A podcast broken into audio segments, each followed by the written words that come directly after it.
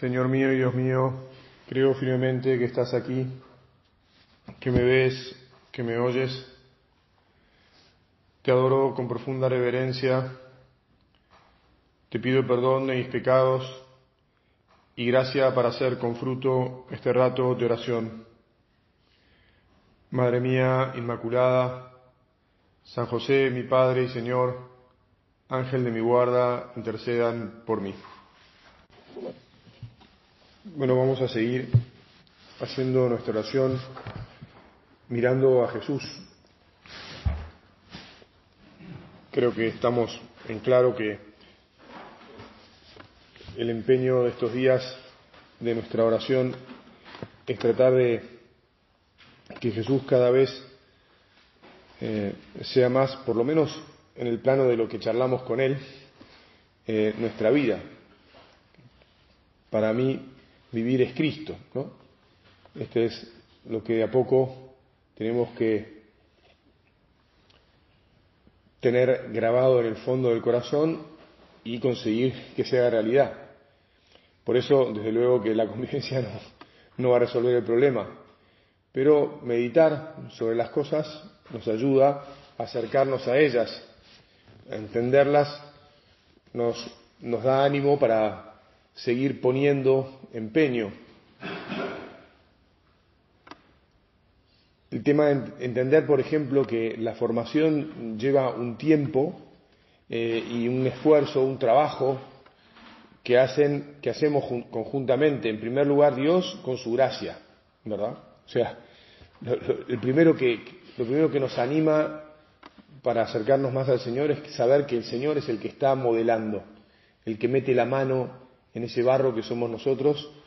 Y, entonces, bueno, mira, si está el Señor acá empeñado, hay que conseguir no obstruir su trabajo, ¿verdad?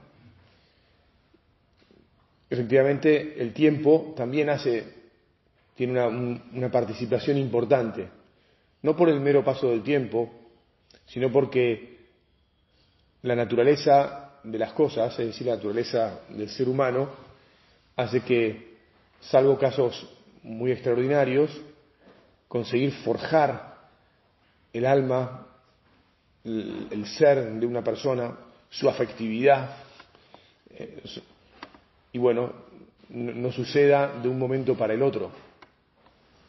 Y después nuestra correspondencia, es decir, también nosotros que miramos a Jesús y le decimos, Señor, mete tu mano en mi corazón y en mi vida y, y, hacerlo de modo constante. No, te voy a quitar el cuerpo pasado mañana y te voy a decir, ah, no, sabes qué, me cansé. Es decir, trabaja, trabaja y, estoy dispuesto a que trabajes en mi corazón todo lo que haga falta. En mi existencia, todo el tiempo que sea necesario. Y bueno, yo voy a estar ahí atento, atento a seguir las indicaciones, a poner los medios que están de mi parte. Pensemos por un momento en los apóstoles. Los apóstoles eran personas, pienso yo, como cualquiera de nosotros. Incluso podríamos pensar que tal vez un poco más rústicos, algunos de ellos, por distintos motivos, digamos. Eh, pero ponele igual que nosotros. Y efectivamente, el hecho de haber vivido con Jesús, incluso haber pasado tres años al lado de Jesús, Evidentemente los, forjó, los mejoró, los hizo enamorarse de Él, que es el primer paso esencial para querer seguirlo, para querer identificarnos con Él. Pero así y todo, a pesar de esos tres años de convivencia, de escuchar sus palabras, palabras de vida eterna, de ver sus milagros y sobre todo de verlo a Él actuar, de verlo, de verlo mirar, de ver cómo Jesús miraba a la gente, cómo la trataba, cómo se acercaba a ellos, el cariño que les ponía, los sacrificios que hacía, eh, predicándoles hasta, hasta quedar agotado, etcétera, Así todo, te, digo, te decía, bueno, pues Jesús se fue al cielo, murió, resucitó, se fue al cielo y los apóstoles siguieron teniendo sus debilidades, sus problemas, y los hechos de los apóstoles nos los cuentan y lo sabemos bien y lo hemos meditado. Uno podría decir, bueno, la verdad que con semejante panorama, este, para mi caso, entonces ya bajo los brazos, digamos, ¿no? Porque no. Y nada que ver, justo todo lo contrario. Jesús, levantamos nuestros ojos a vos, levantamos nuestro corazón y te decimos, confío en que me vas a hacer a tu medida. Y eso es lo que quiero. Y te lo pido. Y te pido que me ayudes a ser perseverante en este deseo, en este propósito. Porque me he encontrado algunas veces caminando o corriendo en dirección contraria, a pesar de que ya hace tiempo que procuro seguirte hay oportunidades en las que me ciego, hay oportunidades en las que me confundo y me equivoco el camino. Agarro la estrada que va para el otro lado. Bueno.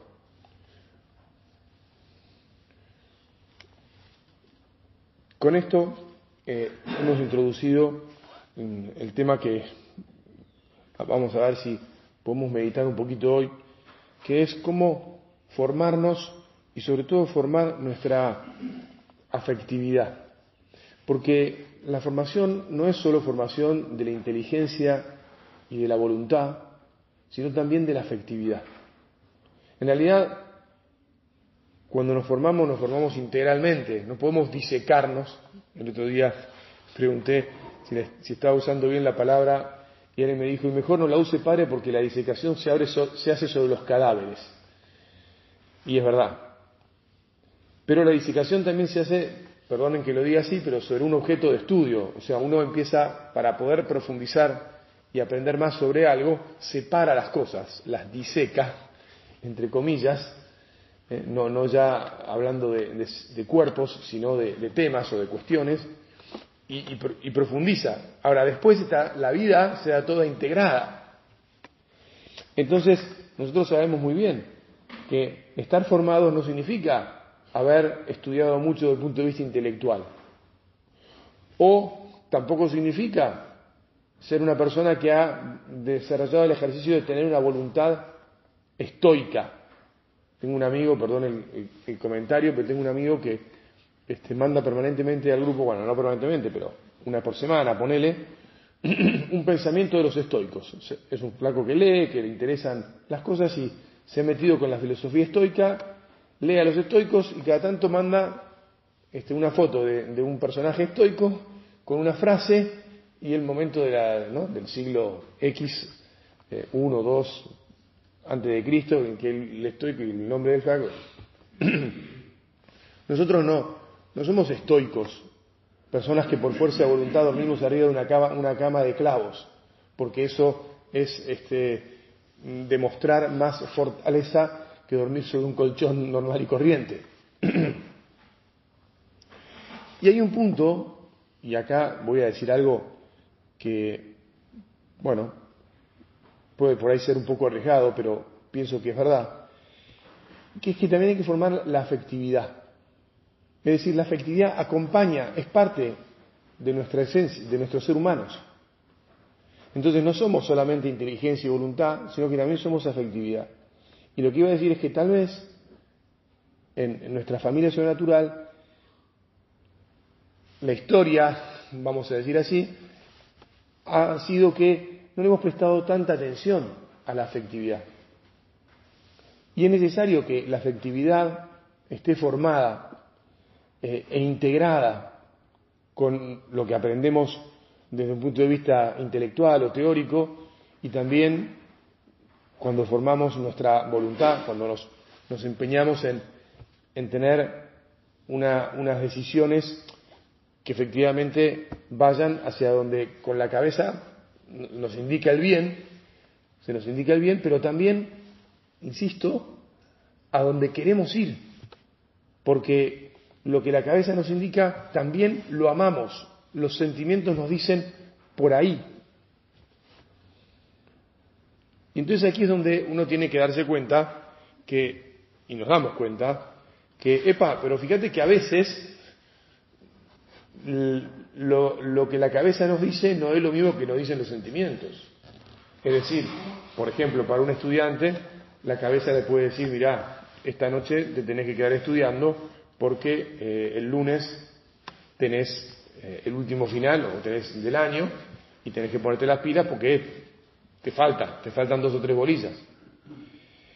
Y sus sentimientos le dicen, para, esta noche hay fiesta, hay baile, y además va la morocha esa que te está haciendo tirín en el corazón y que querés conquistar, y entonces, este, ¿qué, qué estudio ni qué ocho cuartos, digamos, ¿no? O sea, se da como un tironeo entre decir, bueno, mira, la lógica y lo que me dice la cabeza es que me quede estudiando y lo que mis sentimientos o mi afectividad me dice es, tengo que ir ahí a, ver a esta chica porque a ver si se me adelanta otro y se la lleva, digamos, ¿no? Y el que lo quiere conquistar soy yo. Entonces, ¿ves? Este, la afectividad tiene una parte importante en todo lo que hacemos. Este puse un ejemplo así bien, bien práctico porque uno dice, sí, ahí hay una contraposición. Pero en realidad en todo momento hay contraposición.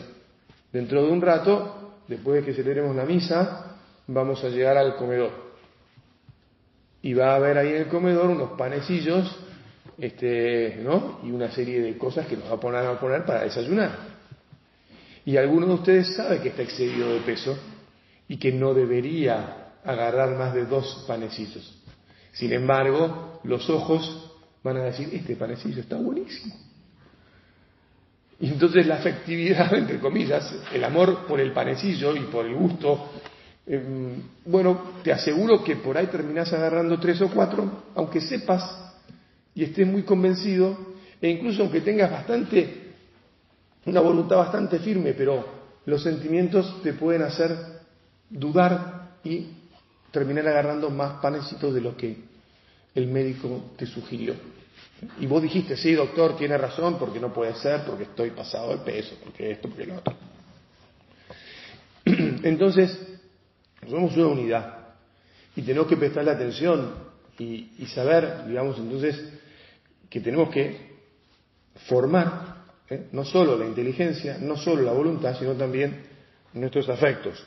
Tenemos que aprender a querer las cosas que son buenas y a rechazar las cosas que son malas. Que además esto es lo más normal del planeta. O sea, si ahora, por algún motivo, apareciera un este, león eh, hambriento eh, en el anteoratorio y, escucháramos el rugido y, nos damos vuelta y aparece realmente el león, vas a ver como todo rajamos, digamos, ¿no? Este, porque lo malo es malo y no lo queremos. Y no quiero ser comido por un león, digamos, ¿no? Pero nos puede pasar que no le prestemos tanta atención a veces en nuestra, en nuestra vida a, esto, al, al darnos cuenta cómo los sentimientos juegan un papel en, nuestro, en nuestras decisiones, cómo pueden confundir la comprensión intelectual de las cosas y cómo pueden eh, disminuir la voluntad que tenemos de hacer algo. Una definición errada en este sentido de la virtud, porque en el fondo eh, nos identificamos con Jesús a través de las virtudes, ¿no? Miramos a Jesús, vemos cuáles son sus funcionamientos, sus movimientos, cómo vive, cuáles, cuáles son sus virtudes, y, a veces ¿no? a nosotros no nos sale.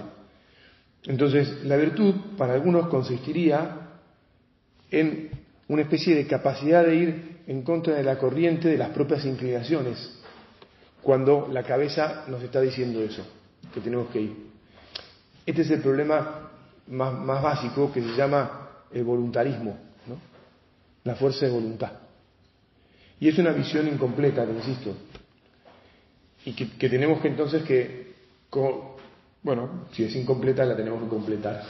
Jesús, ayúdanos a forjar también nuestra virtud, a fortalecer nuestra voluntad para hacer el bien, formando nuestra afectividad, aprendiendo a querer lo que hay que querer y a rechazar lo que hay que rechazar.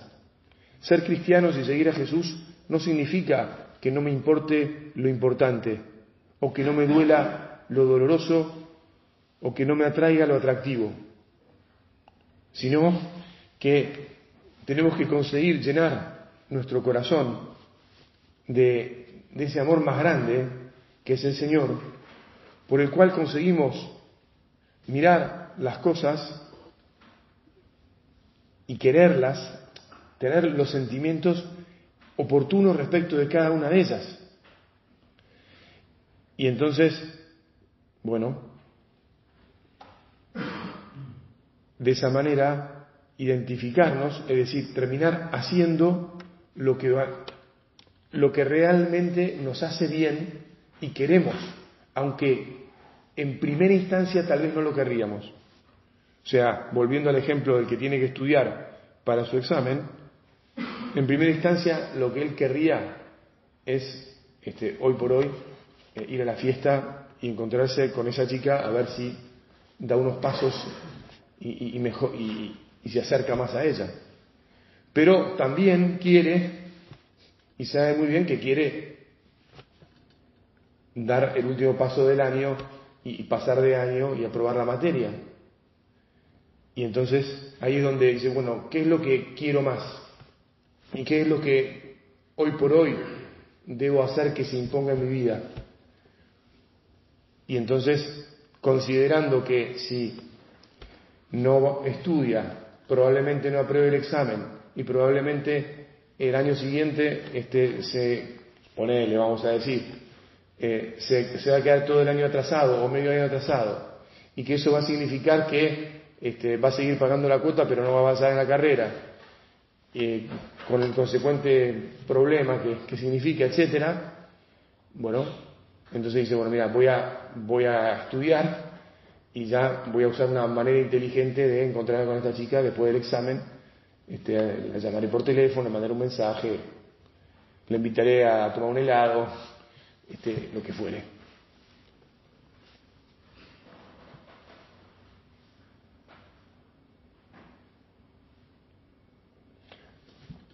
Y, y no está mal, de todas maneras, que mientras ese joven en cuestión esté estudiando, también piense o se le venga a la cabeza, este, che, la cucha, yo querría estar en la fiesta.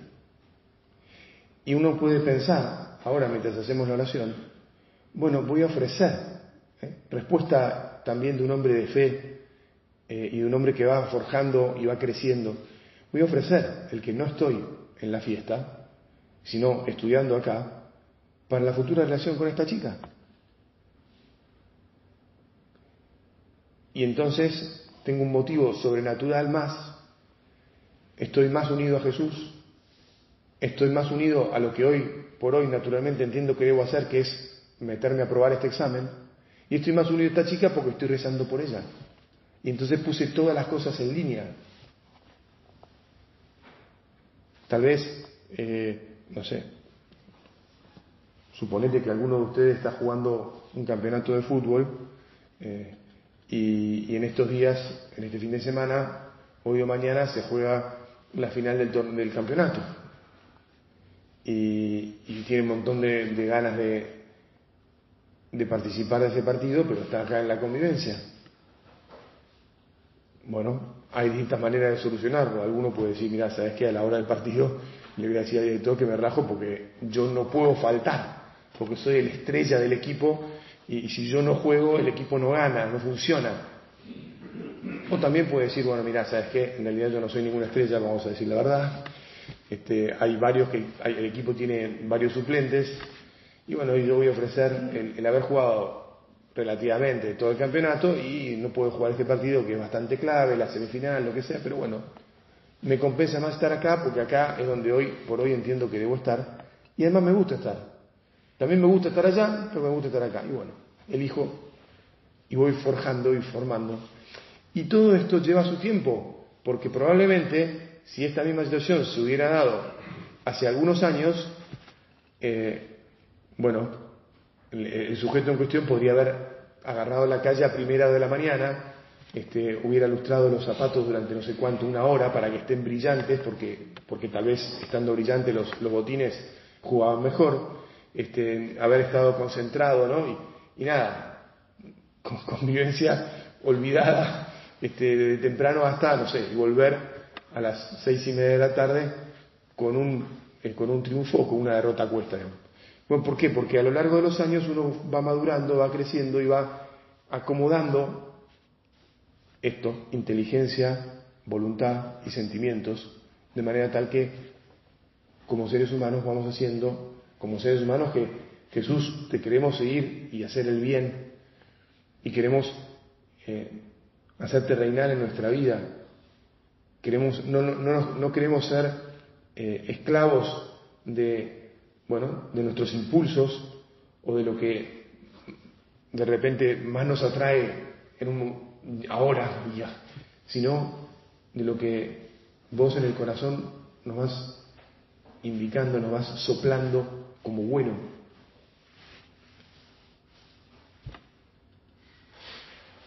Bueno, ya sabemos que Jesús eh, tenía un corazón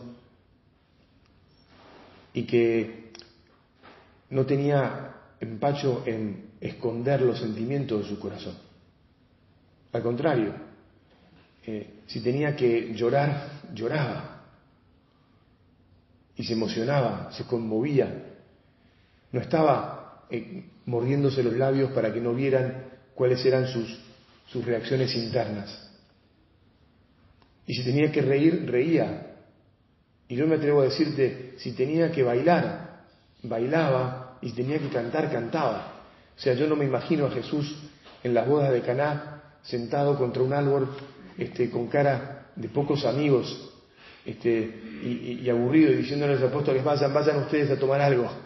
Yo, yo este, no, como soy, como soy eh, el Hijo de Dios eh, encarnado, este, aquí me quedo contra este árbol. Vos te lo imaginás así, no sé cuántas veces le pusiste la, la, la imaginación a la escena, pero Jesús participó de la fiesta. Y Jesús cantó y bailó y se juntó con unos y con otros y charló en un corrillo aquí, en otro corrillo allá etcétera, etcétera, digamos.